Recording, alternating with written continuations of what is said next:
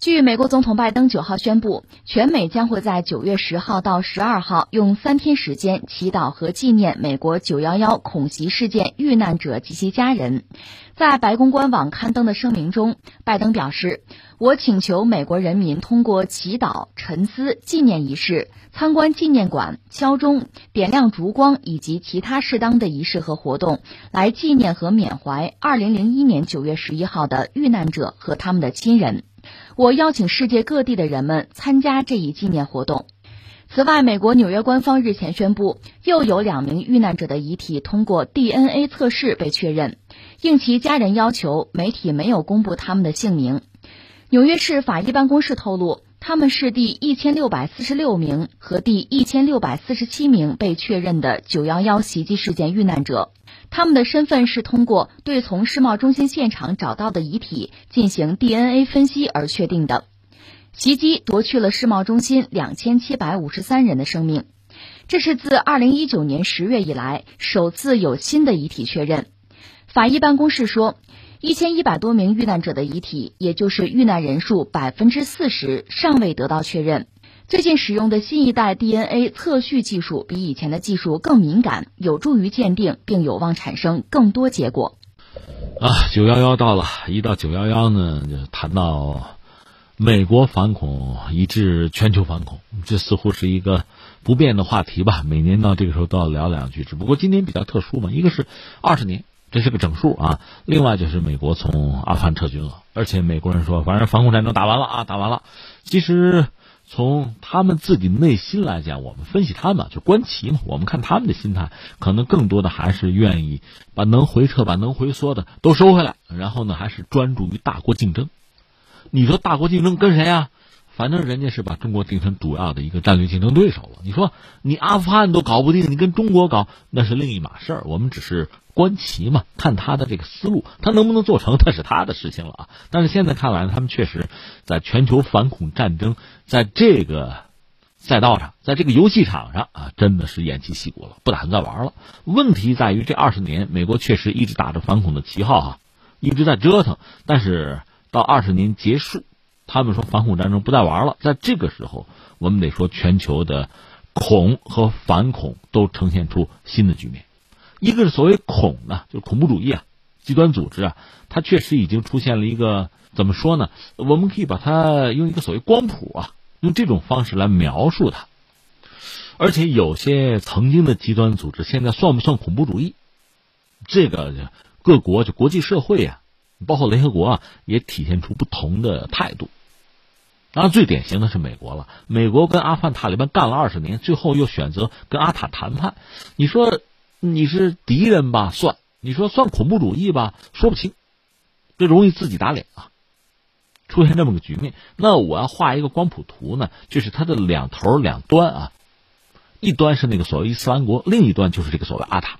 先听我说，我们就说阿塔啊，先不说巴塔，呃，基地组织算一个，所谓伊斯兰国算一个，这三家也极端组织吧，他们在这个政治光谱啊，或者说极端光谱里边吧，他们的位置就不一样。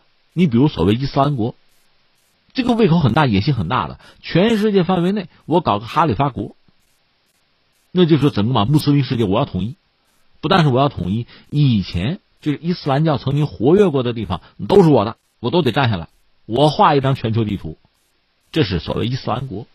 那么这个所谓的呃塔利班，特别是阿塔，现在这不是在阿富汗获得了全国政权吗？人家要建国呀。有说法说九幺幺这天人家要确定自己的新政权啊，这很讽刺啊。那他呢？我们加个引号说，没有像那个所谓伊斯兰国那样的宏图大志，人家就是我经营阿富汗嘛。他很本土，道理很简单，因为塔利班的基础是普什图人。当然，普什图人呢，他其实又不是一个国家概念，他是个民族概念嘛。巴基斯坦也有普什图人，这样就存在一个所谓巴塔巴基斯坦塔利班。阿塔呢是想经营阿富汗，可巴塔要推翻的是巴基斯坦政府。可另一方面，我们也知道巴基斯坦政府在二十多年前最早承认的阿塔嘛，所以这个关系真的是错综复杂。这个待会儿我们还会再说啊，我只是说确实很乱。另一方面，呃，反恐二十年，美国举这个反恐大旗，因为九幺幺了嘛，从那时候算起这二十年，反来反去，我们虽然不好说真的是越反越恐，但是很多极端组织。真的是猫有猫道，鼠有鼠道，各有各的生存之道。很多所谓的恐怖主义啊、极端组织啊，呃，常用的玩法什么绑架、抢劫呀、非法征税啊、贩毒啊、走私啊，通过这些非法的行径吧，获得自己的财力，那就有了呃继续进行恐怖主义极端活动的经费。大家还各有各的融资方式，比如基地组织，目前看哈，公开的信息显示，它很像一家企业，很像一家跨国公司，在管理、在融资上都是如此。它在全球范围内搞很多空壳公司网络，还有这个金融操作，通过这种方式来集资。另外，像这个所谓伊斯兰国呢，它是玩这个实体，比如说控制油田、控制农场，通过这种控制资源的方式。啊，贩卖文物，甚至贩卖人口给自己投资，还有这个索马里青年党，他们是干嘛呀？盗猎，他们是招募职业的盗猎者，去邻国那肯尼亚吧，去杀大象、杀犀牛，贩卖象牙、犀角啊，通过这种方式牟利。另外，那个伯克圣地，直接就是绑架就平民啊，甚至绑架外国人啊，勒索赎金。另外还有这个武器，恐怖主义嘛，武器、弹药啊、炸药怎么来？基地组织呢？是自己就开发大规模杀伤武器，他们甚至有自己的科学家。另外呢，现在有一些信息显示，有一些国家，甚至美国人一直在点名沙特嘛，有是官方的或者情报机构的，或者说其他什么王室成员啊、什么企业呀，会有一些武器方面的赠送、转移。像所谓伊斯兰国，干脆在伊拉克直接搞，因为美国包括其他一些国家在伊拉克有驻军啊，从他们手里搞到武器。甚至还有传言，美军在阿富汗就有个别美军甚至贩卖武器弹药，就直接贩卖给阿塔，从中牟利嘛。另外，走私军火就不用说了。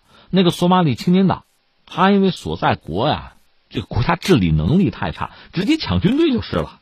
那个伯克圣地也曾经从联合国的维和部队，从西非这个多国部队里面去直接抢劫武器。这是我们讲这二十年来很多极端组织啊，恐怖主义组织啊。他们逐渐现形，兴风作浪，他们的各种手段啊，一些渠道也逐渐的为世人所知。我们看到的就是这么一番图景。当然，我说的还是几个闹得比较凶的啊。刚才我们讲好一个乱字了得，因为最近我们一直在关注阿富汗塔利班嘛，所以以他为例，你可以看到哈，这似乎也是一个江湖啊。刚才我们不是画了一个光谱吗？那个所谓 ISS 伊斯兰国，他是比较极端的。他是要在全球范围内成立一个哈里发国，所以在他眼里呢，像阿塔也好，基地组织也好啊，那都不值一提，小混混。而阿富汗塔利班本身呢，他和基地组织的关系相对是比较近，甚至也曾经有过相互的帮助。二十年前，美国进入阿富汗，不就是要求塔利班交出拉登这帮人？不交，不交，推翻你的政权。由此可见，基地组织和塔利班的关系是比较密切的。但是双方呢？我们只能说加个引号，这个政治理想也不同。塔利班我们说了，现在你看他想的很明确，我要搞一个酋长国，我经营的就是阿富汗，我也没打算在全世界怎么样。但是基地组织确实有全世界的分支，基地组织既不像那个伊斯兰国那样，要在全球范围内搞什么哈里发国，就觉得那就是作，自取灭亡，那就是树敌，没必要。但是呢，像阿塔这样经营阿富汗，搞酋长国。这个显然也不能够满足基地组织的这个所谓梦想，所以你看，我们画个光谱嘛，那头所谓伊斯兰国很极端、很激进哈，这边所谓阿塔，而基地呢是在他们中间。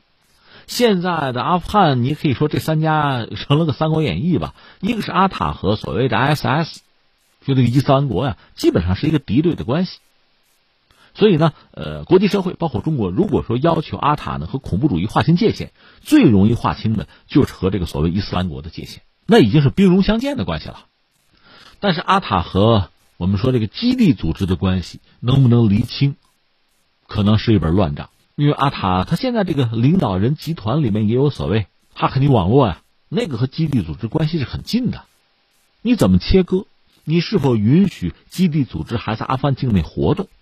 你要是不允许，如果基地组织整体撤离阿富汗还好；如果不撤，那就有可能爆发冲突，或者说基地组织有可能又倒向那个 SS。所以这个对阿塔来讲确实是一个难题。